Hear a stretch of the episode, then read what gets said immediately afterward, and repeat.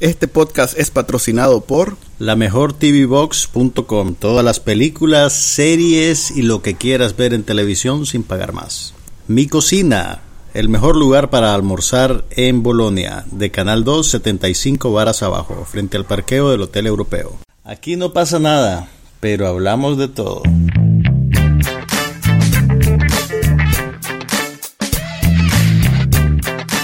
Podcast sobre cine, TV, tecnología y todo lo demás.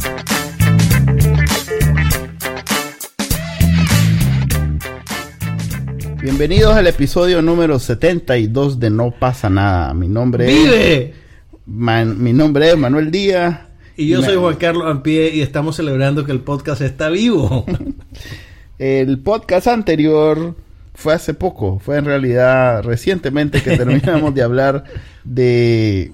¿Quién es ese? ¿Te acuerdas de esa película? Esa es Jennifer Lawrence. Sí, pero la película. Madre. Ah, que solo vos viste, por cierto. Pero bueno, aquí estamos para hablar con ustedes una hora después de tanto que me han dicho que lo extrañan el podcast.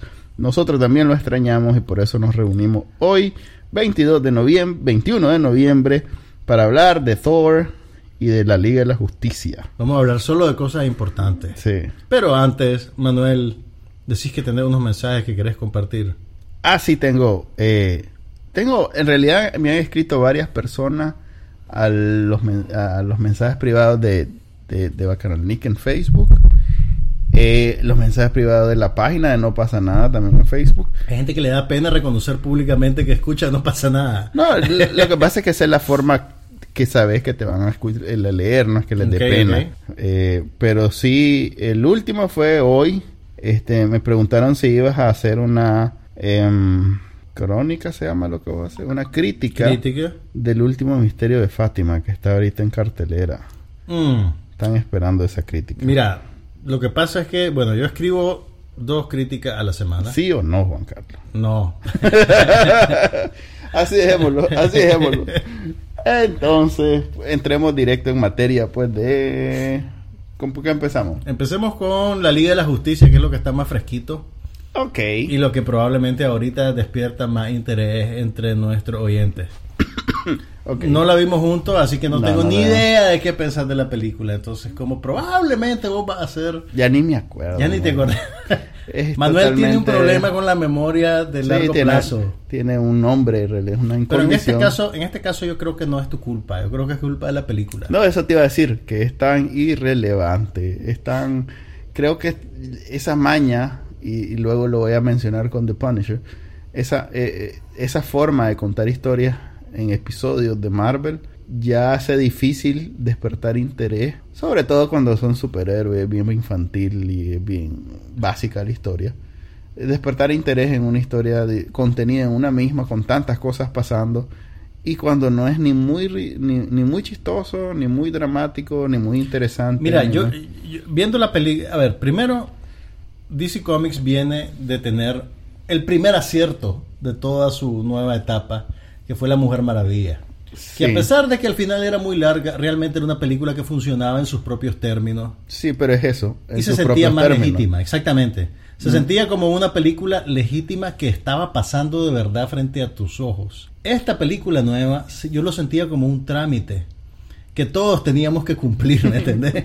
O sea, es, ok, hay que hacer una película donde todos se juntan, entonces vamos a juntarlo, a ver muchachos, vengan, los retratamos juntos, Ok, vos tenés una escena de haces tu proeza personal, después tenés un diálogo con Batman, ahora el otro imagen, proeza personal, diálogo con Batman. No ayuda, no ayuda que todavía está muy fresco el, el, junte de, los eh, Avengers. Los Avengers ya tienen dos películas. Por eso, pero eh, eh, ya, ya, es fresco no está. ya es un género, pues ya no ya no es aquello eh, emocionante como el primer Avengers, que en realidad fue emocionante ver después de haber visto las películas individuales. Verlo a todos juntos. Verlo a todos juntos, ya eso ya no es tan emocionante porque hay como ocho películas donde se han juntado superhéroes. Mira, yo creo que el, el, el camino que DC Comics debió haber tomado hace ya mucho tiempo es ser la antítesis de Marvel. Y en vez de. Más o menos. En vez de. Sí, sí, pero no. O sea, en términos visuales,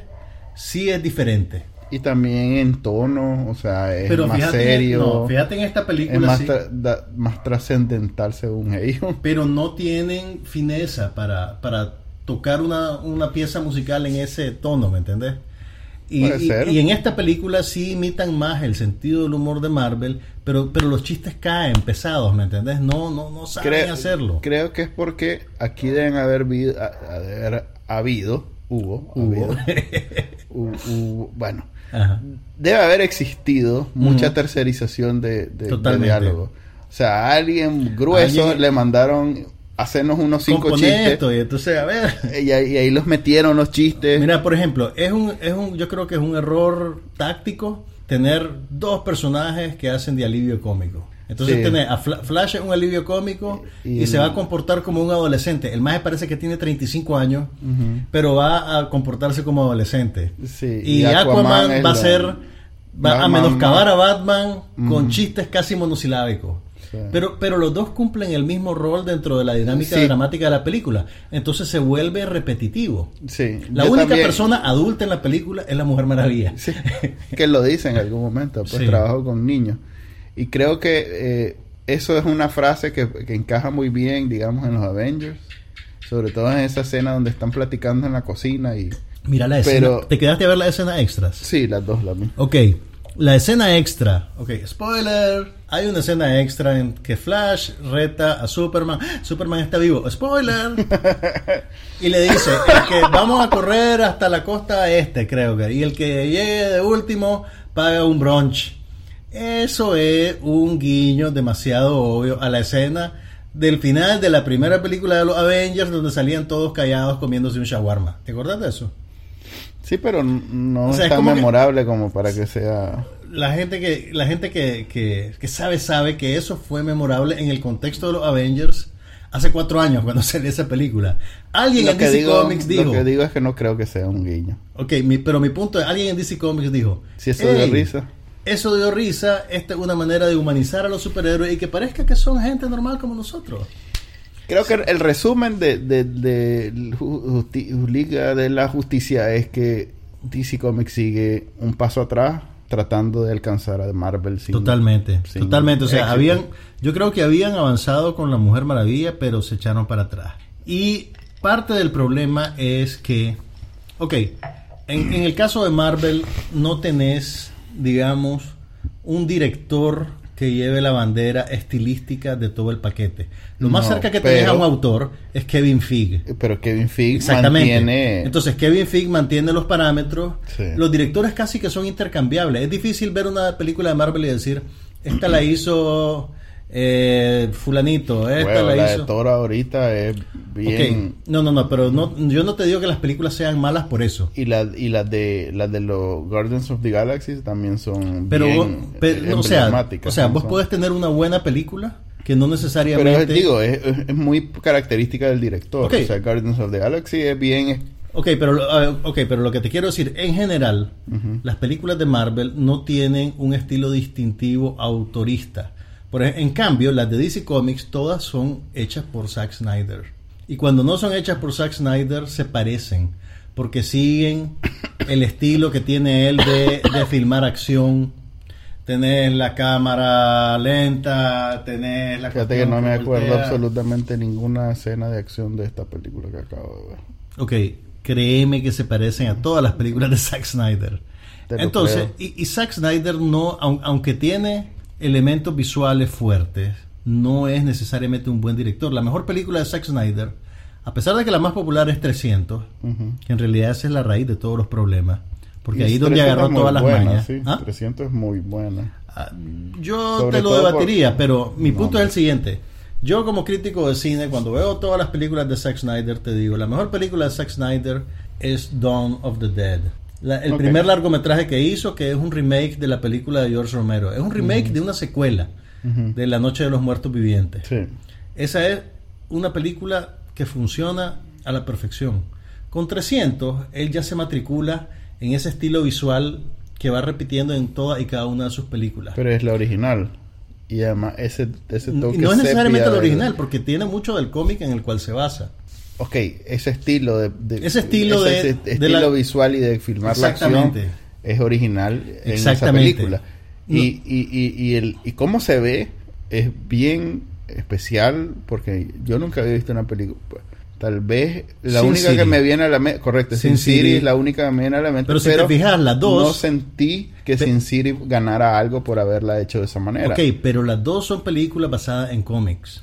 Entonces, de alguna manera, que es una forma de recrear. El... del estilo de la celda del cómic, el movimiento que tienen las celdas de los cómics. Sí, pero le queda muy bien. Le, 300 es una buena película. Es más, 300 la segunda parte es una basura, pero la original es muy buena como película de acción es Ok, mi punto es lo más acertado que ha hecho ese mae. Cuando DC Comics se matriculó con Zack Snyder, estaba casándose, ¿me entendés?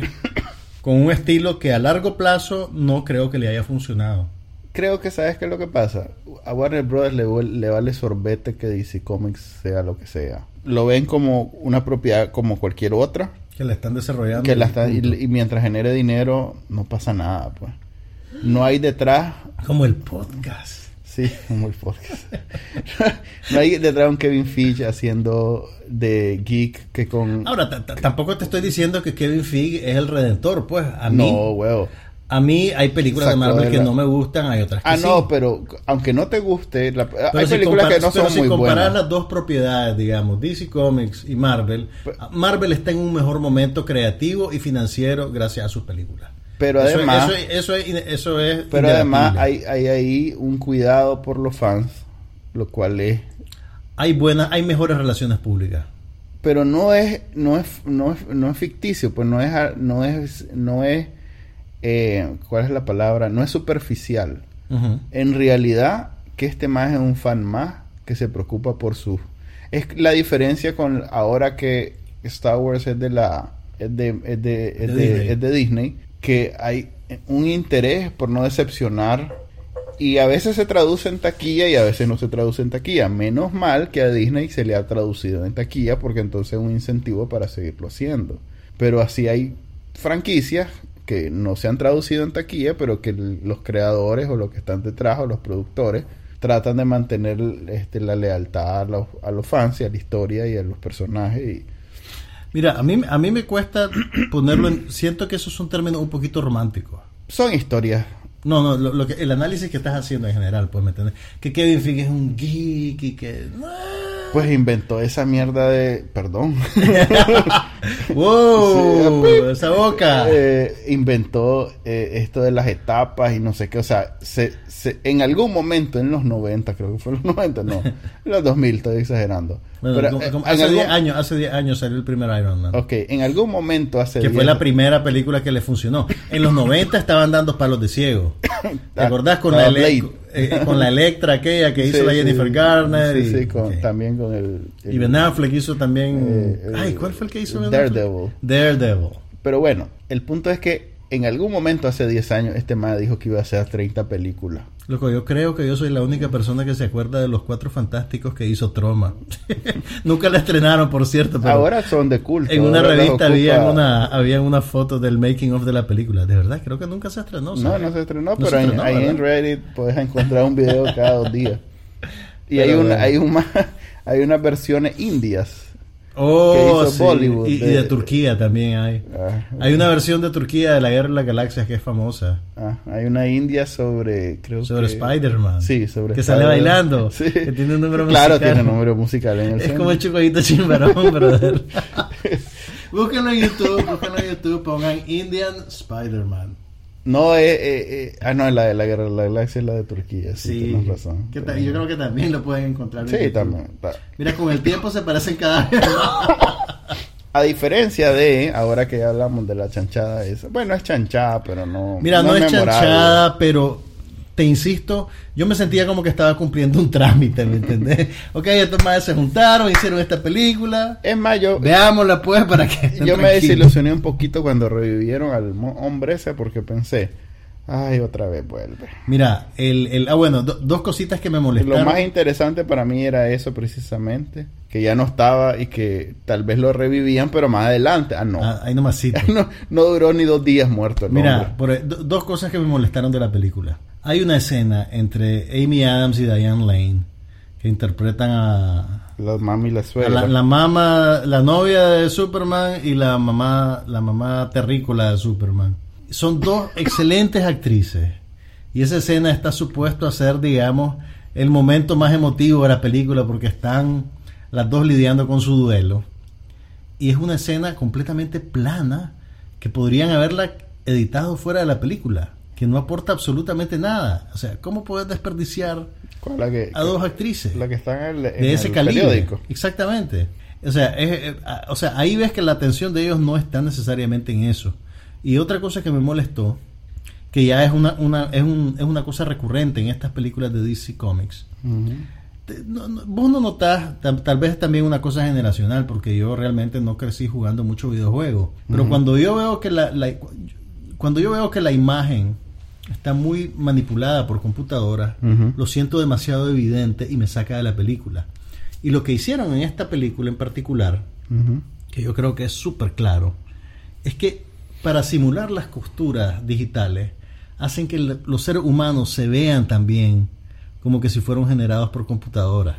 Ahí en, la, escena inicial toda de la escena- Superman, ajá, exactamente eso. eso parece, ni siquiera parece Parece animación de videojuego. Vos Sí. sabés los videojuegos que tienen Sí. escenas dramáticas que te llevan de un nivel a otro y cosas Sí. así. Sí, no. Eh, Era como estar viendo un videojuego estirado en la pantalla grande. Y después leyendo cositas sobre la película, me doy cuenta que eh, vos sabés que tuvieron que. Bueno, hay una historia tristísima porque la, la hija de Zack Snyder se suicidó. sí, sí, sí, ese y él no pudo salir. terminar de hacer la película, entonces Joss Whedon fue a ayudarle. Pero el punto es que aparentemente había que volver a filmar escenas con Superman. Y este maje estaba filmando una película para Warner, otra película, creo que para Paramount. Una, una nueva eh, película de Misión Imposible. Y el maje tenía barba para la película. Ay, se la quitaron por Entonces. Paramount le dio permiso De de irse dos días o tres días o lo que sea a filmar, pero no se podía afeitar la barba. Entonces Warner dijo, no hay falla, se la quitamos en computadora. Mm, con razón se Entonces veía hay bien unos raro. acercamientos que vos le ves a, a Henry Cable que, que, que parece un maniquí animado. Sí. Y es por eso. Es por eso. Es como Entonces, aquel cuadro de la señora que lo limpió y, y lo hizo mierda en España. entonces, o sea, a mí me parece increíble. que- O sea, que una película, Que, hay, que un pro- que no, no- no le que digamos es el película. PIB, es el PIB de Nicaragua, O sea, el presupuesto. Que, que un proyecto de esta de este calibre comercial tenga, tenga ese tipo de problemas. Sí, en O sea, verdad que está bien idiota. No, no, no entiendo, pues te digo. Eh, eh, ah, ok, a ver. ¿qué- Pero bueno, eh, ok, va a haber una segunda, estoy seguro. Eh, ya Ah, bueno, ya la sugirieron segunda- que va a salir la linterna verde en algún momento. Y la segunda un escena extra que, que a mí te digo, Ah, sí, que ya. el corazón ya se, me fue al- se- el corazón se me fue a los pies cuando salen avisando que va a haber otra película de los supervillanos uniéndose. Sí. O sea que vas a tener a los héroes individuales, las de la Liga de la Justicia Vamos y las de la. Liga de los Villanos. Vamos a ver qué tal le ven taquilla porque todo esto está eh, regido por el Hizo dinero. menos de 100 millones en el primer fin de semana. Ah, pues no. Que es una, ma- es una mala... Un mal presagio. Es un mal presagio para una película de este género y con estas ambiciones. En cambio, y En ahora cambio, sí, ahora- la calle. Este es el... Sí. En cambio, Thor está haciendo más que todas las Thor anteriores. Thor Ragnarok. Está- La tercera eh, película Nada que. en sea, la trilogía de Thor. Bueno, Si yo vi la va a ser 1 y la que 2, trilogía. si yo vi la 1 y la 2, casi que obligado, porque para entenderle, esta la iría a volver a ver. Mira, eh, Nada que ver. Mira, Es a mí- a de mí las no me- mejores películas del universo Marvel. a mí no me gustaron las primeras dos películas de Thor. A nadie le gustaron, sí. Yo pensaba que eran de lo peor que había hecho Marvel. Y esta es de lo mejor. Es, de- es un de cambio lo mejor. increíble. Y además, como los mismos personajes que normalmente son dramáticos, incluyendo la Kate Blanche. Kate Blanchett, por favor. Kate Blanchett. Doña Kate. Doña Kate Blanchett, que tiene como 60 años y se ve espectacular en la película. 60 años. No sé, No, tiene... ma, esa maje tiene como... No tiene como- menos de ses- no tiene menos de Tiene 55. como 45. Es serio. Tiene, ve, vamos a buscarla en, en internet. Ok, sigamos hablando pues. Pero bueno, mira, yo la disfruté Es tremendamente comedia. como Es- comedia. Es, más, es que es una comedia. es una comedia de principio a fin y sin tapujos. Y cuidado mejor que el- incluso que la Guardians of the Galaxy, las dos. Sí. Cuidado que mejor incluso. Mira, a mí me gustó mucho. Pues vos sabés que yo soy un señor de cierta edad. sí, sí.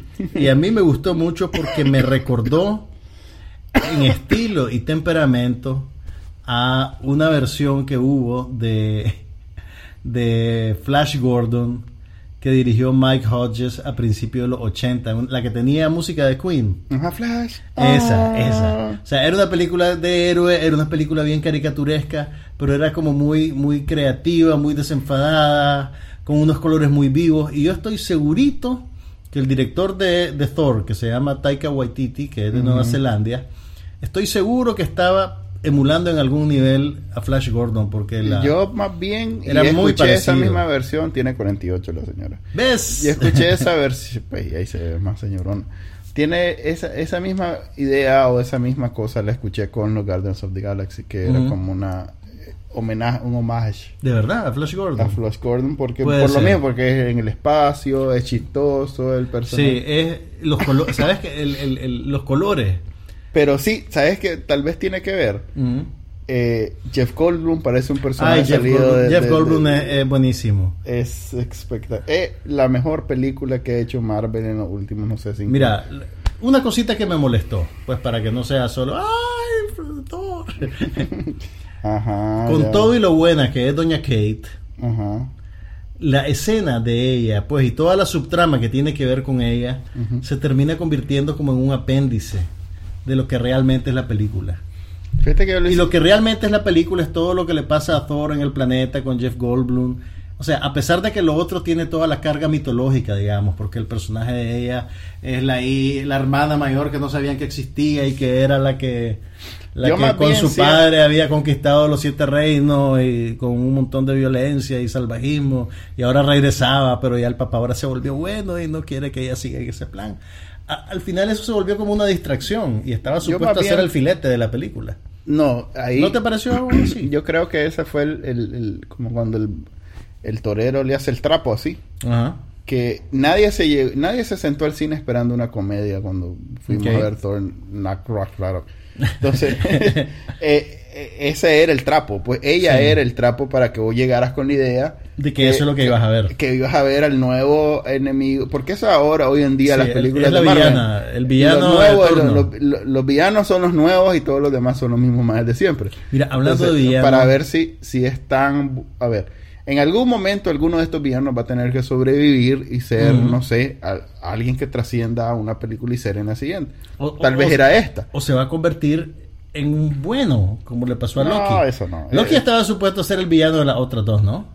Y ahora es como un sidekick. Sí. Pero, escúchame. A ver, a ver, contad, decime. Me llama de otro. Eh, la, cosa es que esta, esta era eh, el, villano, el nuevo villano. A ver si era tan poderoso como el que salió en el, el, el Mago Mago, ¿cómo es que se llama? El Mago Mago. el Doctor Strange. El Doctor Strange, que era un, que era un dios el enemigo y que mató a uno pero el otro sobrevivió y, mm. ahí queda pues tal vez es parte de los Fíjate que ahorita no me acuerdo quién era el villano pero era un mae que paraba el tiempo y no sé qué ah ok era un mae súper poderoso y en Guardians of the Galaxy ya salió Thanos creo que se llama sí. que es también un mae malo que no necesariamente lo van a poder destruir de la manera como han destruido todo el mundo hasta ahora. Pero bueno ese es como a ver vas con la con la eh, expectativas si este va a ser el enemigo que va a que va a trascender a una sola película que, va a matar incluso porque decían que tal eh, bueno en Capitán América decían que tal vez mataba pero ya ves los ojos tuertos necesitamos Un, cuaderno para ir apuntando qué pasa dónde. Ok.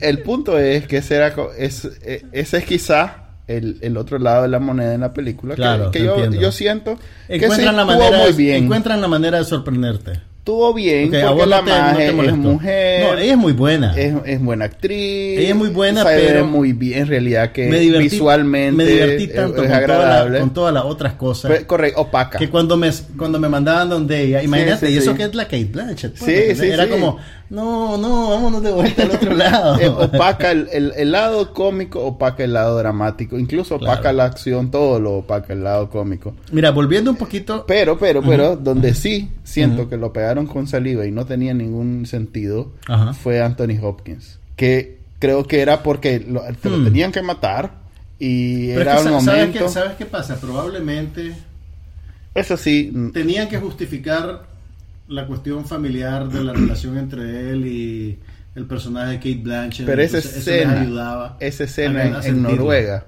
Ajá. que me imagino que si sos noruego tenías alguna ilusión De, de que apareciera en pantalla. de que sí, que fuera muy, que fuera una escena buena, que fuera más integrada, Ujú. que no sé Ujú. qué, y salen en una pantalla verde, hablando cuatro locuras que dura como cinco minutos y nadie le entiende, a nadie le interesa, todo el mundo... es- Ok, ahí es cuando ustedes pueden ir al bar a Sí, comprar ahí, las palomitas. puedes ir a comprar tu hot dog. Sí, eh, sí, entiendo lo que me decís. Pero Sí, bueno. Fue un, fue un desperdicio, pues, porque Anthony Hopkins. Pero Don Anthony Y al ya, ya final- tiene para la piscina, chele. Pues sí, pero era quizás la única vez, la única conexión. Bueno, en el, en el toro original debe haber también alguna conexión, pero es quizás la, un- la única conexión fuerte que ha habido con Noruega, que es el origen del personaje. Ah, ok. Entonces es claro. una, una oportunidad de ese- Es que están pagando una deuda. Sí, pero la de desperdiciaron. Ya, ya, ya te entiendo. Mira, es con todo y que lo- todas las cosas que tienen que ver con Doña Keita al final parece como una extra. Sí, Es una buena villana. sí, Compara- no. comparar claro con, que sí. Mira, compararlo con lo que hizo DC Comics con Kieran Hines, que es este actor, creo que británico o de Gales, no sé. Yo pasé pensando dónde conozco la voz de ese Exactamente, es Kieran Hines, el que conocimos por, por Roma. ¿Te acuerdas de la serie de HBO. Roma? Ah, ajá, correcto. Exactamente, correcto. que, Ah, que lo has visto en otro montón de películas y que es un actor súper carismático, súper distintivo. Es un, o sea, es, una, es un personaje él solito. Sí, sí, sí. Y lo anulan completamente con tanta cochinada generada por computadora para que parezca una cabra diabólica. Ay, bien idiota esa ¿Sabes? película. Eh, ¿Por yo- qué yo- volvemos a la... Porque, porque quiero comparar los villanos. Ay, ay, ay. ¿Me entendés? Nada que ver. O sea, eh, ¿sabes a qué me recordó? O sea, yo primero pasé como vos toda la película. Pensá que Jeff pensando- Goldblum es villano también. Exactamente, y Jeff Goldblum lo reconoces y, o sea, ahí es donde ves cuándo funcionan bien las estrellas y cuándo no. Jeff Goldblum es un personaje reconocible y además tiene un estilo particular, casi siempre es Jeff Goldblum, en algún nivel, ¿me entendés? No lo conozco en la vida real, pero... No, pues, quiero decir de las otras películas, acordate el- lo que él hacía en Jurassic Park, Ajá. en la original. Pero no era así de chistoso. O sea, Pero, pero que- era, pero era, digamos, el más eh, así súper inteligente, que está un poquito distanciado de las cosas que pasan, que va ofreciendo un comentario, ¿Quién es el que hizo irónico. el papel? Creo que es Benicio del Toro. No. El que hizo el que hizo el papel, que te- el, el coleccionista en, las Guardian- en la primera Guardian of the Galaxy, creo que era Benicio del Toro. que hizo un personaje parecido, pues un excéntrico... Sí, pero pero Pero, este está mucho este es mejor. mucho mejor. este es pero mucho o- mejor. o sea, mi punto es de- Es más, no lo mataron, o sea que... puede volver a salir. Puede volver a salir. Mira, lo que le hicieron a Kieran Hines en la Liga de la Justicia es como lo que le hicieron a Oscar Isaacs en la última de los X-Men. ¿Te acuerdas la última de los X-Men? Creo que ese se llamaba Thanos, no se llamaba Thanos ese villano. Ah, no, no, ese es Mephisto, no, eh, Júpiter, no. Era un maje en Sí, Egipto, Egipto, estaba ah, en sí, una sí. pirámide. Qué idiota también. Yo pasé también toda esa película pensando, puchica, ¿quién es el actor que está haciendo esto? ¿Quién? A ese ni la voz le reconocía. Ya. Entonces, y al final era Oscar Isaac. Yo decía, ¿what? Ahí sí lo Isaac. reconocí. ¿Vos lo reconociste? Sí, sí, sí. Yo no, es una Por cómo se ve, pues. No, yo, yo jamás lo reconocí. No. Y eso que venía de ver eh, Inside Llewyn Davis, que era mi película favorita del año. Y, no, no, no, no lo reconocí. Y Star Wars, que también es... Y lo que le hace es exactamente lo que le hacen a Kieran Hines en la Liga de la Justicia. O sea, si vas a contratar a un actor así, ¿para qué lo escondes debajo de tanta basura digital al extremo que es irreconocible? Pudieron haber puesto a cualquier persona ahí. Sí. Bueno.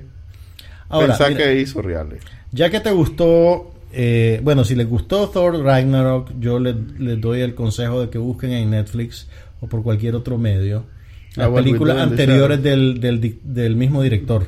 Sí, dicen que es el estilo particular de él lo que se ve en todo. El senti- o sea, se ve, el- el- se ve la mano del- de, de este brother en, en- en el sentido del humor de la película.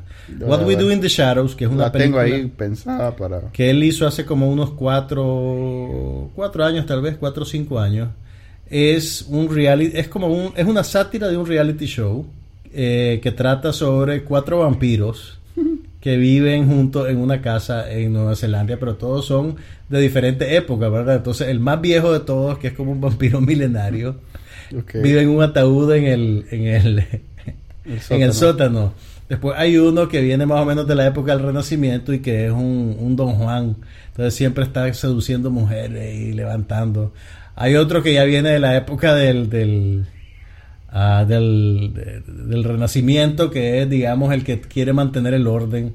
Y hay un maje que lo acaban de hacer vampiro hace un año y que hace, hace desastres. Pero es, es divertidísima la película. ¿Es película? Es película, es película. Voy a verla. Es buenísima, entonces sí. después de ver la, Thor, me quedé con la cosa, ¿qué, otra cosa? Tiene un par de películas que más. Es lo mejor que ha hecho, la de, la de eso. Una que se llama... Ay, ¿cómo se llama? No sé qué, de The Wilder Beast, que no la he visto. Y la primera película que hizo, una que se llama Boy, que creo que es más dramática que cómica, pero por ahí anda gravitando. Pero Thor está muy buena sobre todo porque cuánto falta ya para el próximo Marvel, creo que es Pantera, la Pantera, Negra, el en, próximo. En diciembre, creo. ¿En diciembre? No, es el año que viene. el año que viene. Ah, ya más ah, Marvel, ya Marvel no hay este año ya. Disney lo que viene es este La Guerra de la Galaxia. La Guerra de la Galaxia, es que ya están vendiendo las tickets. Oye, este ¿cómo es que se llama el, el penúltimo Jedi o el Jedi ataca de vuelta?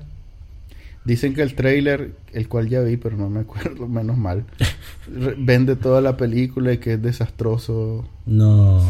Así que no lo veo. Te confieso que no estaba muy interesado. Lo vi, pero vieras que ahora tengo una relación así, me desentiendo bien fácil de los trailers. Solo me acuerdo que sale un animalito bonito, entonces ya que se llama Porg.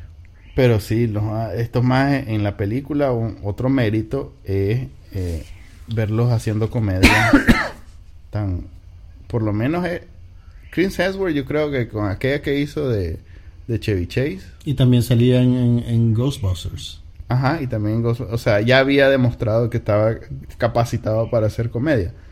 Tom Hiddleston no lo había visto haciendo comedia y me pareció refrescante. Eh, Loki siempre fue un poquito ridículo. Sí, pero no era un personaje cómico. Y Mark Ruffalo la parte también, como siempre. Ah, no, Mark Ruffalo es muy bueno. Y, y ha hecho comedia. ¿Te acordás de él tenía un papel secundario en Eterno Resplandor de la Mente sin Recuerdos. Ay, no, eso no, no lo entro yo. No soy emo. Ah, es de Charlie Kaufman. Ok. No soy emo, como te digo. Ya, ya, ya, te voy a poner en tu lugar, dame chance, espérate que hablemos de Atlanta. Jeff Goldblum es el personaje, se debería ganar, debería haber un premio para la comedia y Jeff Goldblum se lo debería ganar, porque fue espectacular.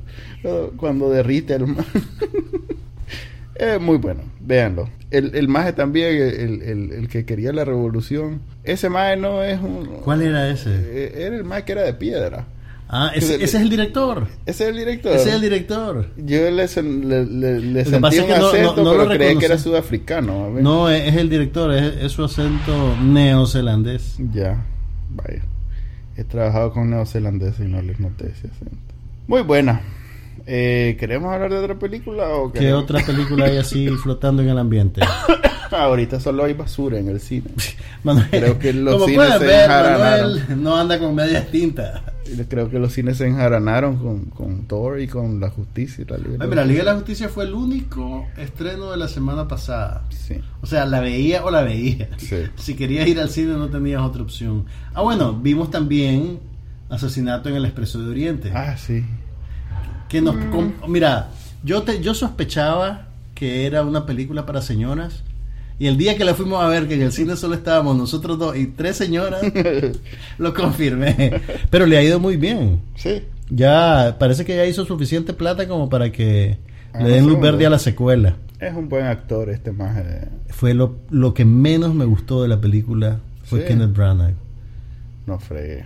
Es que detesté lo que hicieron con, con el personaje. Mm. Mira, primero te voy a, te voy a contar. ok. En alguna etapa de mi infancia, Fuiste yo fan de, de, Agatha Christie. Fui fan de las novelas de la Agatha Christie. Mis hermanos tenían varias, entonces las leí todas. Y cuando terminé las de mis hermanos, me fui a la biblioteca del colegio que tenía como 20. Todavía, si va, si, y las leía. si tienen oportunidad, vayan al Centroamérica y van a ver que esos libros solo Juan Carlos los ha sacado. No, en aquel entonces era, había, había, un, fila. Había, un culto para la Agatha Christie. Y todos las sacábamos y las leíamos, y nos las intercambiábamos. Menos mal que no soy de Mira, leí, leí como unas 35 novelas de Agatha Christie. Te puedo decir con orgullo que descubrí al asesino antes de llegar al final en tres novelas. Y, y pero bueno, para que vean de dónde vengo, pues me entendés. Y la, la película El Expreso de Oriente, pues yo había leído la novela, yo vi la película que hizo en 1974 Sidney Lumet, con la que se ganó un Oscar a Mejor Actriz de Reparto Ingrid Bergman. Y lo que, lo, que te quiero decir con eso es que yo ya sabía quién era el asesino. Que en este tipo de novelas y de películas es, digamos, crucial para calibrar tu disfrute pues, de lo que estás viendo, la sorpresa o, o que te confirmen tus sospechas. Entonces, eso yo no lo iba a tener con esta película, porque estaba claro que iba a ser el mismo resultado. Entonces, ¿qué haces cuando te enfrentas a una película como esta? El placer está en los actores. Eh, en ver, es como la, como la propaganda vieja que decía, un gran reparto lleno de rutilantes estrellas. tenés a 12 sospechosos, entonces tenés a 12 actores sustanciales que van a devorar el escenario, porque son caracterizaciones que en breve tiempo tienen que transmitirte mucho sobre quién es el personaje, de dónde viene, para dónde va, qué es lo que quiere entonces eso se presta a la sobreactuación, ¿verdad? En el sentido positivo de la palabra. O sea, ahí se puede disfrutar cuando un buen actor está sobreactuando conscientemente. ¿Me entendés? Para, para entretenerte. Que es lo que pasa en esta película, por ejemplo, con, con Michelle Pfeiffer, ah. con Willem Dafoe con ¿cómo se llama? El Josh Gad, el, Josh Gad, comediante, es muy bueno. Sí. Es muy bueno en la película. Tiene range porque fíjate que sí, a mí me sorprendió. Eh, Derek Jacobi que también sale es el mayordomo. Entonces, ¿qué pasa con Kenneth Branagh? Kenneth Branagh agarró el personaje de Poirot, el detective. en, en los libros y en las películas que yo he visto con actores previos a él que han encarnado este papel, han sido más respetuosos del Poirot original que es emocionalmente más remoto y contenido en sí mismo. Este Poirot de Kenneth Branagh está apelando para caerte simpático, ¿me entendés? Es excéntrico, llora viendo el retrato de la novia y el crimen le sacude los cimientos de lo que él cree. Puede ser que ese otro personaje esté demasiado rayado porque siempre es el mismo. No, porque tiene mucho tiempo sin, sin, verse, pues, en una película de este tipo. No digo específicamente ese nombre, digo que ese personaje del... El detective remoto emocionalmente. Sí, o sea, todos los... Todos los Mira, yo, yo, entiendo por qué lo hacen. Hay, hay una tendencia... Todos los Sherlock Holmes. Mira, hay una tendencia bien fuerte de de favorecer la identificación, entre comillas, del público con el personaje que están viendo. Y eso a veces se interpreta como que el personaje tiene que ser simpático, el personaje tiene que compartir los valores de la audiencia. Si vos lees los comentarios en, en todos lados, en IMDb, la primera queja que te saca una persona promedio es, oh, I didn't relate to anybody. O sea, no me, no me identifiqué con nadie que estaba en la pantalla. Eh, que eso yo creo que es un, es un es una sobresimplificación de lo que puede ser la relación entre el espectador y, los personajes que ven en la pantalla. Pero me pareció pues que Kenneth Branagh estaba sobreesforzándose por ocupar el escenario y por construir un personaje que le cayera simpático a todo el mundo y que fuera conmovedor y, como yo que es el director, ¿no? Yo sé, eh, me pareció un poquito megalómano y además me recordó a lo que este maje hizo con Frankenstein. Uh, en los noventas, Branagh, mira, Branagh, a ver, seamos, seamos honestos, es un buen actor, tiene formación de actor shakespeariano en la, en la compañía real de Shakespeare de Londres, como sea que se llame. y tiene, sus primeras películas, que son muy buenas como director, son eh, adaptaciones de obras de Shakespeare. La, película con la que él descolló y entró en el radar de Hollywood eh, era basada en Enrique V. ¿Sabes quién salía en Enrique V? Christian Bale. Tenía como 12 años. Despuésito, creo que la hizo despuésito del Imperio del Sol. Pero bueno, mi punto es este. El, ahí él funcionaba muy bien, porque era naturalmente el centro de la acción. Eh, pero en otras películas donde él no es el centro de la acción o su personaje secundario o es un accesorio o tiene que compartir escena con mucha gente, tiende a ocupar el grueso de la acción. Lo que él hizo en Frankenstein, por ejemplo, la película se volvió sobre él. Ya no era sobre el monstruo y lo que el monstruo hacía. Y tomé en cuenta que el que hacía el papel del monstruo era Robert De Niro. Y además convirtió al personaje del Dr. Frankenstein en un héroe romántico. Entonces el maje se dejó el pelo largo y tenía unos colochos, parecía como Fabio, loco. Como... y además el maje hizo un montón de ejercicio. Entonces tenía su six-pack y los pectorales y los brazos. Entonces, sin ninguna razón, el Dr. Frankenstein estaba sin camisa en su laboratorio. y todos los steals de promoción de la película eran más sin camisa. Y vos decís, ¿what? ¿Qué? Entonces, ya, ya, ya, ya sé de dónde viene, ¿me entiendes? y además, mira, también en esta película, el, el, todo el prólogo de entrada es innecesario para lo que vas a ver. Vos llegaste tarde. Eh, no, Vos llegaste tarde. No, no, vi el, cuando. En, y el, hay, hay un. Turquía, hay un creo que es. ¿Mm? Sí, sí, sí. Y entonces hay un misterio que parece más bien un chiste. El rabino, el sacerdote y el que era el otro paje. El sacerdote y el imán. No, era, y el imán entraron en un templo y se perdió una reliquia. ¿Quién se la robó? Entonces, eh, todo eso, pues, creo yo que, el, el, que afecta el tono de la película. Pero ya una vez que empiece el misterio, pues te distraes con los actores, con lo que están pretendiendo hacer. Y probablemente si no sabes quién lo hizo y por qué, te vas a divertir más de lo que me divertí yo. Creo que todo el que la ha ido a ver, por lo menos ese día, ya sabía. ¿Ya sabía quién era el asesino? Sí, yo era el único que tal vez no sabía de antemano y que me di cuenta en la primera, no sé, hora de la película. ¿Vos te diste cuenta en la primera hora de... No te dije que fueron todos, y vos solo no me dijiste si sí ni no. Spoiler. A la puchica. Ok. A ver, y otro spoiler. En la película de Condorito le hacen plop. bueno, el, el... Ok. Al final de la película te siembran que la próxima aventura de Poirot es muerta en el Nilo. Ah, es cierto. ¿Y sabes qué? Yo ya sé quién es el asesino. Ah, okay. no le digas a nadie. No le voy a decir, no le voy a decir. Mira, y, y, casualmente Muerte en el Nilo, la película anterior, es con, con, el actor que para mí es mi referencia de Poirot. O sea, dependiendo de tu edad uh -huh. y a quién viste haciendo el papel, ese es el, ese es el que vos reconoces como legítimo. Que es un actor inglés que se llama Peter Ustinov. ¿Vos alguna vez viste Espartaco, la película de Stanley Kubrick? No. Ok, él sale en Espartaco. Espartaco, ah, no. Ok, pero Peter Ustinov pues, es un buen actor y él hizo dos, por lo menos dos o tres películas como Poirot. Y ahora, hay toda otra generación que acepta como Poirot a David Suchet, que lo hizo creo que como en 30 adaptaciones para la televisión británica. Todavía hasta hace 5 años estaba haciendo estaba haciendo al personaje. Creo que ni, ni los junkets de la película agarraron tanto como llevamos hablando aquí de esa película. ok, ahí está. ok, ma, ahí, bueno, hablemos de televisión mejor. Ahí está el asesinato en el Expreso creo que, Oriente. Creo que les, a ver, lo último que Y voy no a decir. te hablé de la versión de No. Sidney Lumet en 1974. Creo- eh, lo último que voy a decir al respecto. A ver, a ver, a ver. Creo que, creo, que llegó, creo que llegó demasiado tarde. su- todo su público meta ya. Piquiti.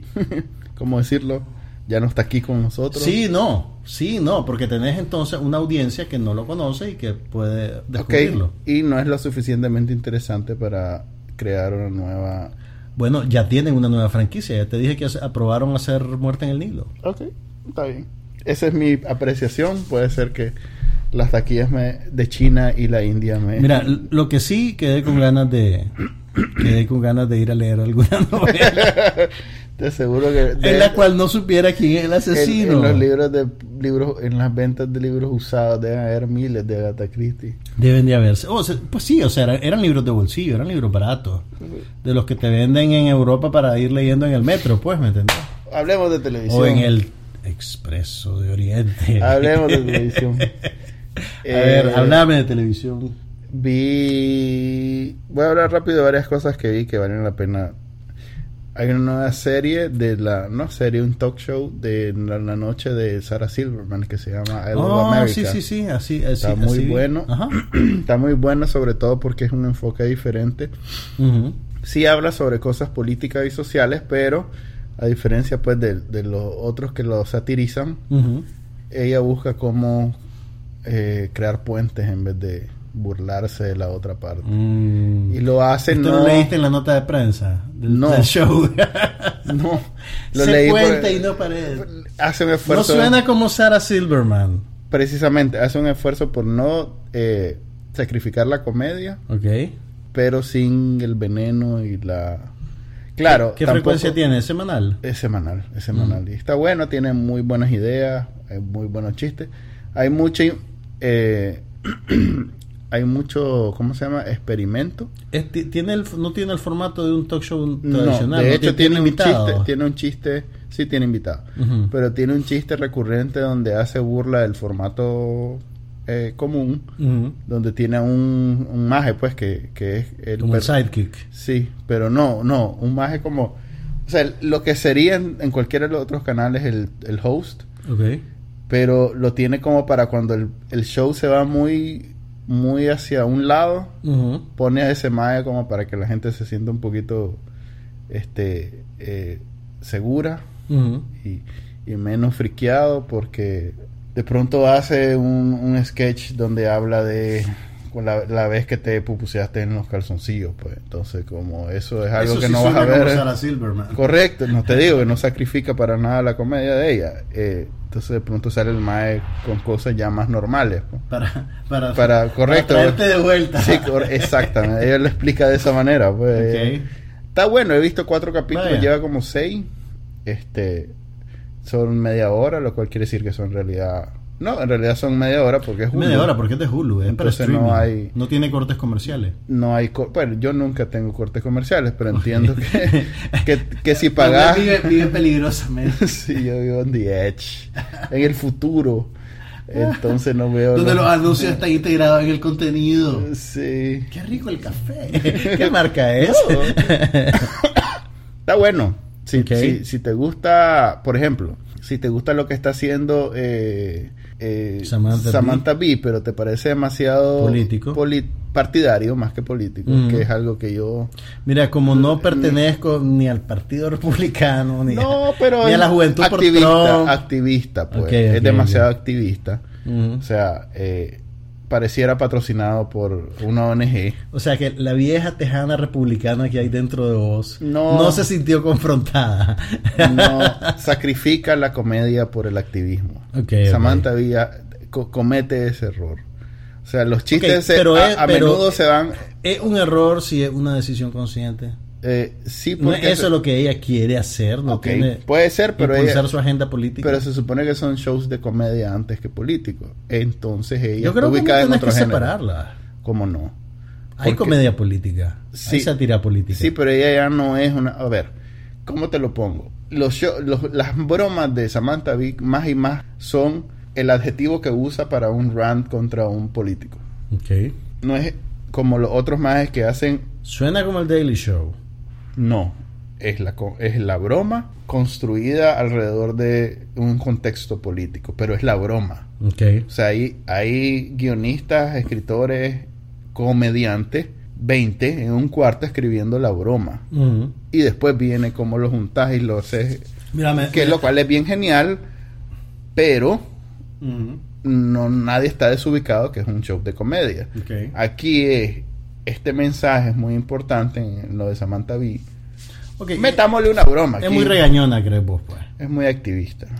Entonces creo que ella ya no está pensando tanto en la comedia, está pensando más en, cambiar. Sin, haberla visto, me da la impresión que Sarah Silverman está apuntando más a una cuestión sobre la sociedad en general, no necesariamente sobre la dimensión política mm, de correcto. Sí, ella, ella está tratando de ir en contra del, del, del, del confronto. Divisionismo. Divisionismo, pero más que el divisionismo, la, confrontación. la confrontación que hoy en día en Estados Unidos es bien fuerte. Me, me, dejas con curiosidad porque pues no le había dado, puesto mucha atención, realmente lo veía como raro, no sabía qué era, porque solo he visto los, los thumbnails en la programación de Julio y vi que era la Sara Silverman, pero no, no entendía qué era el formato y qué era lo que en el primer, por ejemplo, en el primer episodio Creí que al principio creí que era un especial nuevo que tenía. No, no el primer episodio lleva una magia del Westboro Church que se salió. O sea, siempre pretenden los invitados son gente que ha hecho un cambio trascendental en su vida. El, para ubicarlo, el Westboro Church es una secta en Estados Unidos que se caracteriza por ser súper, ultra, hiper conservadora y confrontativa. Sí, es, el tipo de gente que van a protestar a los funerales de personas gays porque y con pancartas que dicen van a arder en el infierno porque son gays, pues. O sea, son lo peor de lo peor. Sí, son el talibán de los cristianos. Exactamente, de los cristianos fundamentalistas. Pero bueno, eh, ahí está. Eh, está bueno. Eh, es corto, media hora. no, es muy, no, es un compromiso muy grande. ya llevan como un mes, ¿no? No lo Cuatro shows. Yo los vi así. Ya lleva, ya acumulado como seis y he visto cuatro. Vaya. Está bueno. ya todo el mundo se fue de vacaciones. Creo que solo el único que queda es este Trevor. Ya se fue Bill, ya se fue. Colbert todavía está al aire, ¿no? No, yo, estoy hablando de los políticos, no estoy hablando de los normales. Colbert. No, Colbert es el Tonight Show. No, el Late Show es, mainstream. Eh, luego, em, hay varias series que han perdido grandemente. Bueno, a ver, The Punisher, de seguro que los muchachos quieren saber qué pensar de The, Punisher. The Punisher ya, ya salió, el, creo que el viernes. Es la nueva serie de Marvel en Netflix. Con John Bernthal interpretando a The Punisher. Ponele ahí el efecto de eco. Ajá. Ve, eso es lo que te pierdes. a ver, no, pero contame pues, porque tengo curiosidad. Me cae bien John Bernthal. Fíjate que es, es el esfuerzo menos. A ver, es, es el que menos trata de adherirse al universo Marvel, lo cual para alguien como vos puede ser positivo. Sí. Pero, tam, pero tiene cosas que son eh, que la identifican, pues. Creo que después de haberla visto completa, porque ya me lancé, creo que eran 13 episodios. Este, si viste 13 episodios, es la serie, es la temporada. No, no, yo sé que ya los vi todos, pero no me acuerdo si eran 12, 11 o 13. Siempre son 13. Ok, entonces ya vi los 13 al final me queda este, la idea que no, no era, no valía una serie completa. Hmm, Creo que ser, eso que al comienzo fue lo que hizo que hice. Ellos no tenían pensado hacer una serie para The Punisher, pero fue tan bien recibido. Él apareció en la segunda temporada de, de Daredevil. De Daredevil, ¿verdad? Entonces fue tan bien recibido que, le hicieron hagámosle, hagámosle porque ahí no nos cuesta mucho y no sé qué. Pero si ya después de 13 capítulos te das cuenta que no era lo suficiente. Mira, yo me acuerdo de. Yo no, no leí, nunca leí los cómics, pero me acuerdo de una versión película que se hizo en algún momento de los 90 con Dos Thomas he visto yo. yo. Yo vi una versión con Thomas Jane en el papel principal. Ok. Pero no me, te mentiría si te digo que me acuerdo cuándo. Mira, este. Y era, era una historia bien básica de venganza, pues. Sí, es, es, sí, es, eso, ¿Cómo se llama el Vengador? sí, el este, Vengador Anónimo. ¿Cómo es que se llamaba el, el, actor? Charles Bronson. Charles Bronson. Es una película de Charles Bronson, pues. este, en esta creo que el actor eh, aporta mucho. Eh, es un actor bien especial, pues no es el típico más guapo, fuerte. No, no, es el galán básico. No, es un maje muy intenso en su actuación. De hecho, en donde ha salido ha sido es convencionalmente atractivo, pues, tiene un nariz de boxeador y, y, no actúa, o sea, no, no es que transmita no, no tiene un range así bien amplio. No es alegre y charachero. solo transmite una emoción. Te, y, voy a. Y de Punisher encajaba muy bien con ese te voy, a, te, voy, te, voy a retar un poquito tu percepción sobre el actor por lo siguiente. Hace un mes, más o menos, vieron en el cine una película que en español le pusieron Muerte Misteriosa con Jeremy Renner. Y que yo la fui a ver sin esperar nada, pues porque... El, y era realmente una película súper interesante. Era, era un thriller de misterio sobre un asesinato. la premisa es esta, ¿verdad? En, en, una reserva indígena, creo que en Montana, en uno de esos estados donde hace un frío miserable, ocho meses del año. Eh, en esa reserva indígena encuentran en la nieve, en un páramo en medio de la nada, el cuerpo congelado de una muchacha sin zapatos.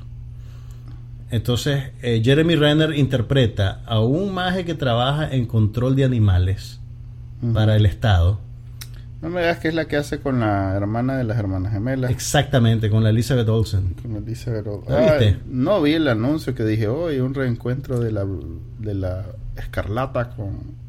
¿Cómo se llama? Con Hawkeye. Hawkeye. Ok, aquí viene el, el, el, Ok, la premisa es esta. Encuentran el cuerpo de esta muchacha en medio de la nada, descalza, congelada. No la conté porque ya que no, es, la, tipo solo es la premisa. Entonces, mira, Jeremy Renner es el, el, Wind River se llama. Exacto, Wind River, gracias. Entonces, Elizabeth Olsen es la agente del FBI que mandan a atender el, el caso. Y como, como está haciendo tanto frío y es el acción de gracia y en la oficina de Las Vegas, que es la que les queda cerca, no les importa porque es una reserva indígena, mandan a la gente más gata. Que esta chavala, que apenas es su primer caso, tiene 21 años, pero pareciera que tiene 15. Entonces llega ella y se inserta en la dinámica de la, de la reserva indígena. Y la manera en que te, te reconstruyen esa sociedad y ese mundo se siente muy concreta y real. Entonces, tenés un poquito, ¿verdad?, el, el, aislamiento de los indígenas en la sociedad norteamericana y de, de repente tenés también los problemas que enfrentan las mujeres para insertarse en entornos laborales eminentemente masculinos. Entonces la película empieza a sacarte un nivel y te saca otro nivel y te saca otro nivel sin, sin, sin revelarte mucho. En algún momento aparece John Bernthal y en medio de, todo este retrato que están haciendo de, masculinidad tóxica, el maje aparece como, eh, eh, como un hombre vulnerable. O sea, a pesar de que es un maje físicamente imponente, fornido y que lo ves todo Fíjate que ni eso, no es realmente muy fornido. Ok, pero en, en, esta película sí lo ves así, pues. Ok. Y, y su papel es de un hombre eminentemente vulnerable despojado de todas estas convenciones de lo que debe ser un hombre. y, fue bastante sorpresivo, pues para mí, o sea, para mí fue una sorpresa verlo en ese contexto, haciendo ese tipo de papel y, lo que llega a significar en la narrativa de la película. la, película es bien interesante y pues, si no te estoy diciendo ningún gran secreto si te digo pues que la violencia contra la mujer es una de las preocupaciones más, más, más patentes en la narrativa. Y al final, en los créditos finales, no, no, te voy a decir cómo se resuelve, pero lo que, lo que para mí fue un choque fue que el productor es Harvey Weinstein. Entonces, después de que ves una película así tan sensible sobre los problemas de las mujeres y el pues, resultado de la violencia. te das cuenta pues de, te das cuenta de cómo en una persona pueden convivir cosas tan dispares. Pues. no debe ser tan poco común que con tantos este, depredadores sexuales alguno de ellos debe ser muy bueno en su trabajo. Pues. Es que pues, el, ser humano racionaliza puede racionalizar hasta lo, peor, pues. O sea, lo que te quiero decir es que fue una coincidencia chocante para mí. Venía a estar leyendo todas las barbaridades que Harvey Weinstein le ha hecho a decenas de mujeres en décadas. Y de repente estoy viendo esta película tan linda, tan bueno, no es linda, pero tan sensible y tan impactante. Y lo primero que sale después del final es Produced by Harvey Weinstein. O sea, es que la pobre, ¿cómo se llama? Ahí ya vi en el casting que hay más de una bonita. Todas esas pobres en esa película. Todas esas pobres tuvieron que pasar al lado de un baño viendo cómo Barney Guante se bañaba. Ay, no, no. Pero bueno, The Punisher creo busquen, que... Busquen en redes, en donde puedan ver películas Winter River. Es una película más interesante de lo que uno creería. Ok, de nuevo. Eh, sí, John Bernthal le, sale muy bien el papel de, de The Punisher. Este, creo que lo dejan de ser. Es más, hay varias cosas que yo estoy seguro que fueron adlib. Mm. O sea, que nadie escribió, solo le dijeron, mira en esta escena tal cosa. Fíjate desenvolvete. mira, este más es tan bueno que en Baby Driver para mí fue una decepción que su personaje desapareciera. ¿Te acordás de Baby Driver? Sí, que, que después dice que, que, para él fue una pesadilla ser Baby Driver porque, le cayó mal, porque, Kevin, Spacey, era un patán. Era un patán en toda la filmación. Sí. Sí, en realidad que en la vida real aparentemente es una persona mucho menos intensa y troglodita que, lo que es en la en la, en la, en la cine, pues. pues. ¿cómo lo caracterizan usualmente? Él, el lugar donde más, este, digamos, donde saltó a la fama fue su papel en The Walking Dead. Que hace un Ah, él estaba en The Walking Dead. papel, sí, es, del- es Vaya. es en la primera temporada el mejor, el mejor papel. pues. Ok. Primero o segunda, no sé. Pero eso como que lo catapultó a ser... Y, y todo esto es como una- el, el cha- el muchacho. ese más raro que nadie entiende. Hay que darle bien. que hacer a ese Sí, hay que, hay que darle papeles. Creo que The Punisher eh, termina siendo. A ver, primero que es tan cruda y fuerte y no sé qué. Ujú. Que no parecía. En, en televisión, esta película nunca. Esta serie Nu- nunca, nunca hubiera lo hubieran aprobado. Nunca. Mira, yo leí un artículo que hablaba sobre de que si era el momento indicado para presentar Punisher, porque acaban de pasar tantas masacres Ah, en no, Estados fue, Unidos. eh, Cada 15 días desde hace como 20 años hay masacre en Estados Unidos. Pero, es, eh, o sea, es tan particular la violencia que la película, que la serie Mira, retrata. mira dos detalles. Uno, tiene, sin, sin disimularlo, tiene un mensaje pro armas. Lo cual es extraño en, en, el, mundo en el mundo liberal dominado por judíos de Hollywood. Que es lo que dicen los Y ese fue conservadores. el comentario antisemita de Manuel Díaz. Pues eso es lo que dicen los, los, los conservadores, que Ah, bueno, Hollywood está lleno de liberales Manuel, judíos. tenés y- que aprender a expresarte. Dije qué es lo que en piensan los conservadores. Eso lo decís primero, no después. Ay, Pero bueno, ok, pues. ok, ya, seguí. Ok, entonces es extraño encontrar en, un- en, una, en una plataforma supuestamente liberal un mensaje tan conservador. Ok. Eh, es muy pro arma y aparentemente el, el, vos sabes que hay varias eh, corrientes y creo que la principal es el tema de los soldados del PTSD. Mm. Entonces es extraño. Un estrés postraumático. Sí. Es bien extraño porque Mar, el, el universo Marvel pasa a, a un quinto plano. Es más, creo que en algún momento menciona a Daredevil. No hay mención de los Avengers, no hay mención de nada de eso. Y es un drama bien contemporáneo en el tema de la guerra, los Sin soldados. todas las convenciones del superhéroe. Nada, nada, nada de eso. Eh, Así era la película, pues lo poco que recuerdo. era- pero esto, ok. Lo único Pensá que había esto- extraordinario eran las capacidades del maje. Pues. Esta es una pieza del, del MCU. Ujú. Eso es muy, Muy diferente. inusual. Mm. Como te digo, una de las cosas eh, que, que me llama la atención es la total separación con el MCU. Que, no, que no había visto antes en ninguna otra serie ni en ninguna otra película. Por un lado. Y por segundo, eso que sea pro arma, que sea casi que enteramente de soldados y el PTSD y las guerras y todo esto. Desde el punto de vista y de- de la- del argumento de los soldados. O sea, suele ser que hay pobrecitos como sufren, que no sé qué, pero esto es. Hay el maje loco, el maje corrupto, el maje. O sea, hay todas esas facetas de los soldados cuando vuelven en la guerra, que todas las conozco por la televisión, porque en realidad yo nunca he ido a la guerra ni conozco a nadie que ha ido a Afganistán. Pero están O al servicio militar. por, eso- por el servicio militar era aquí en, en este LIB, pues no era en sí, no, no, pues, pero sí hubo gente que. Pero entendés que Ok, ok, sea, bueno, ni siquiera se- se- Vietnam, ni siquiera las películas de seguí tu Vietnam idea, seguí tu idea. está todo esa to- to- esos personajes Ok, ok. representados, todas esas historias están en la peli, en la serie. Mira, Eh, eh, tiene un mensaje bien extraño, Ok. eh, bien raro. Es más, yo pensaría que sería la película preferida de los que votaron por Trump. wow. La pieza del MCU preferida de los que Para votaron por ellos. Para ellos. Está, está hecha Vaya, para ellos. eso no me lo esperaba. Ni yo. Ok. Puede eh, tener un nicho de audiencia que no sea el típico más que ve MCU. pues. Ok, para, ya que mencionaste el estrés postraumático, Ajá. y me gusta recomendarle a la gente cosas raras que pueden ver en Netflix. Ok. En Eso lo pueden ver en Netflix. Oíme, en Netflix está un documental que hizo eh, John Huston, que es un gran director de Hollywood, del Hollywood clásico, Ujú. que se llama Let There Be Light. Eh, no sé si te acordás que hace meses hablamos, yo no sé si hablé en el podcast, pero Netflix puso un documental en cuatro partes que se llamaba Four Came Back. No, Five Came Back, perdón. Que era Sí, que sobre eran varias películas. eran, eran sobre los directores de Hollywood que fueron a hacer propaganda Sí, hablaste en la de- Segunda hablaste Guerra de Mundial. eso y hablaste del documental. Entonces, además de la serie, eh, Netflix incluyó en su programación varios documentales que ellos hicieron dentro de ese programa de propaganda. Y uno de ellos es este que hizo John Huston, que es casi el último de la serie.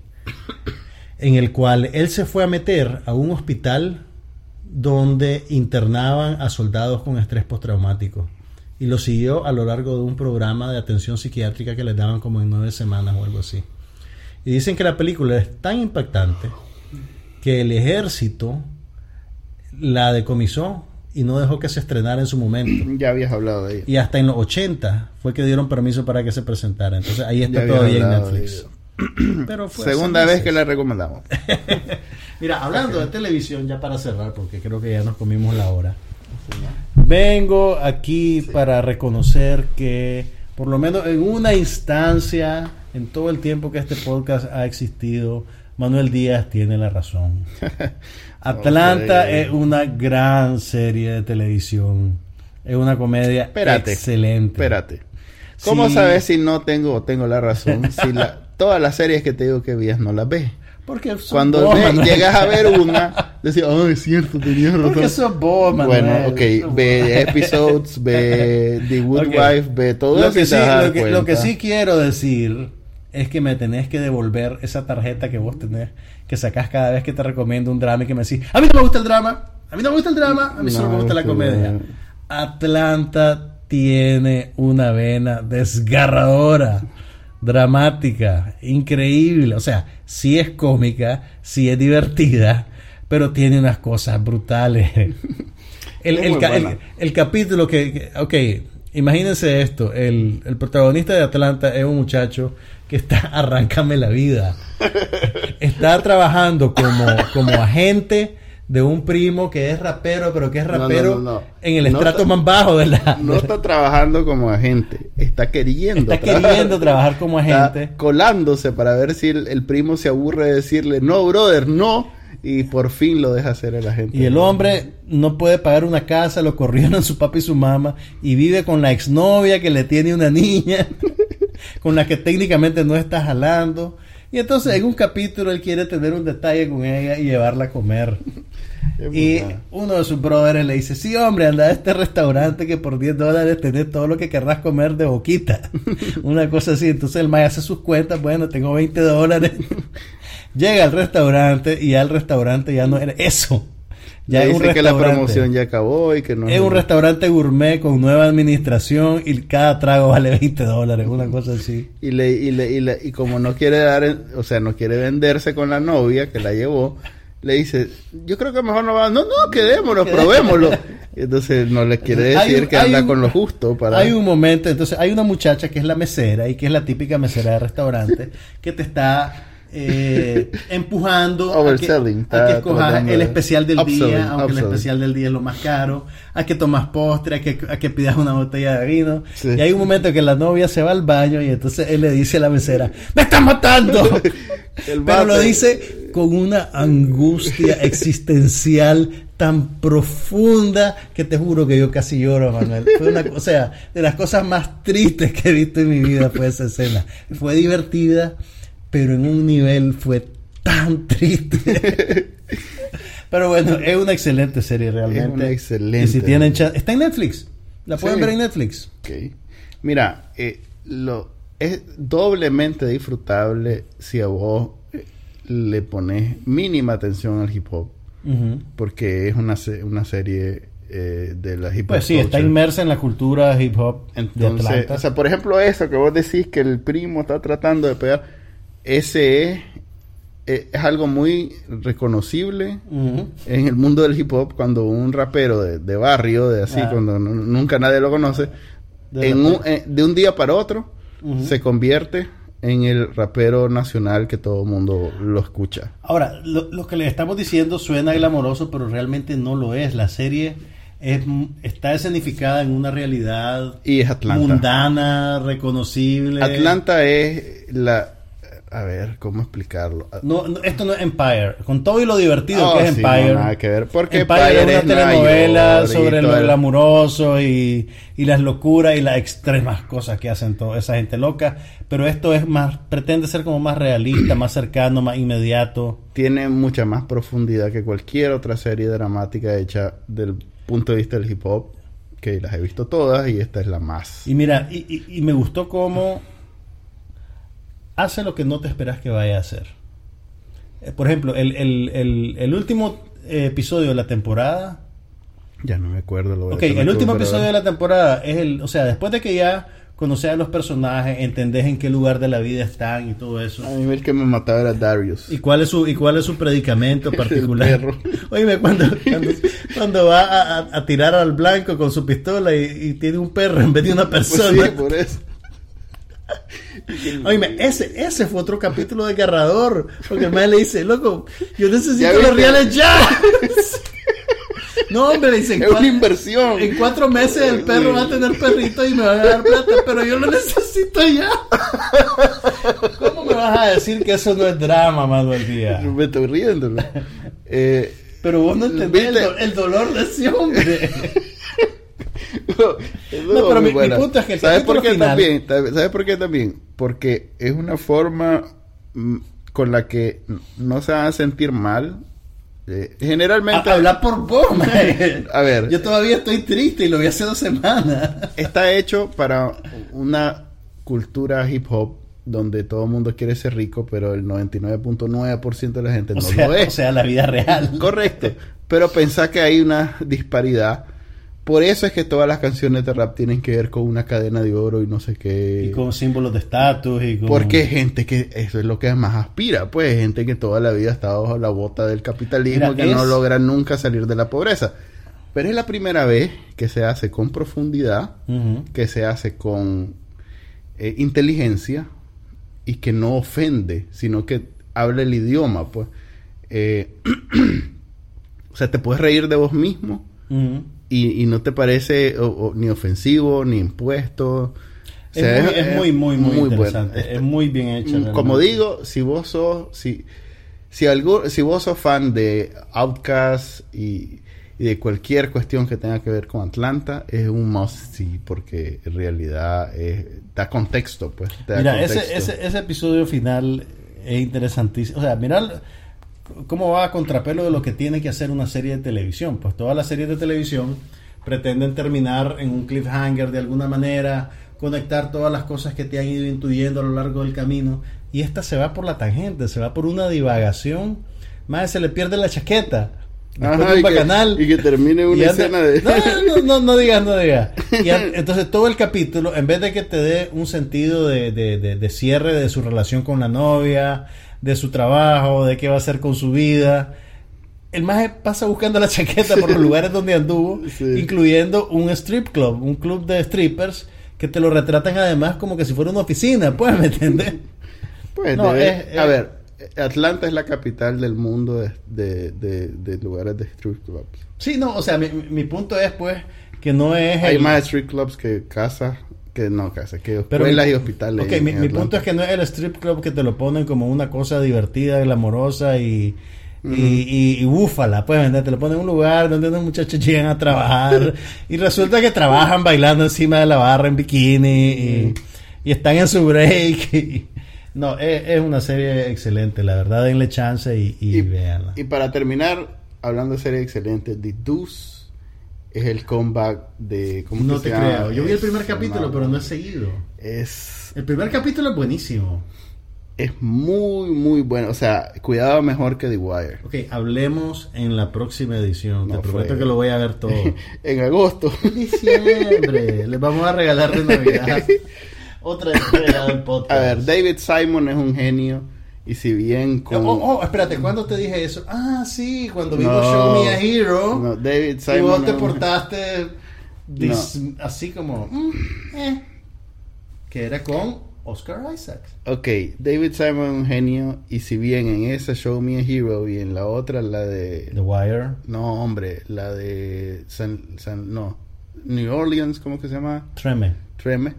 En esa puede que lo esconda en esta otra vez puedes apreciar el primer capítulo la genialidad o sea, en menos de dos capítulos vos estás enamorado de los personajes y quieres vivir a donde estás. Les vamos a, la serie se trata sobre es como ir a un parque de Nueva York. Es el momento, a ver, en los años 70, justo antes de que la pornografía se vuelva un negocio popular. Eh, sí. ¿Es correcto decir eso? Más o menos. Mira, es esa parte de Nueva York donde se donde explotó la industria pornográfica eh, en el momento en que en Estados Unidos se, se flexibilizaron las leyes y, la sociedad. Y, los parámetros morales de la sociedad. Así, entonces, es ese, ese cambio.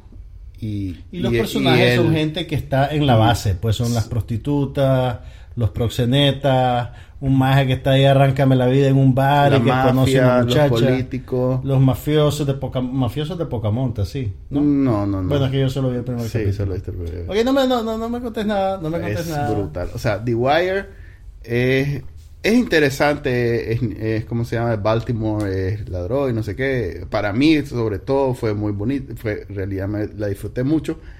Pero a pesar que no soy fan de Nueva York y su cultura y todo esto, esta te gustó mucho. Esto es eh, otra cosa. Ya está aprobada para otra otra. Uh, me imagino si otra esto, esto, de HBO le va a sacar ocho veces. Así que hay de sobra, hay de sobra que ver ahorita. Pueden ver Atlanta, pueden ver The Deuce, pueden ver The Punisher, sí, The Cup of Tea.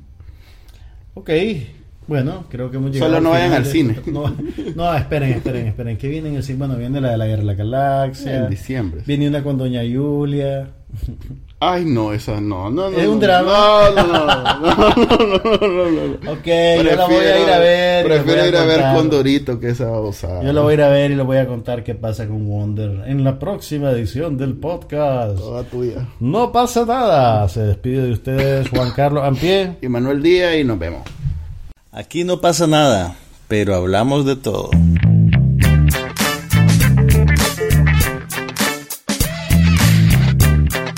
Un podcast sobre cine, TV, tecnología y todo lo demás.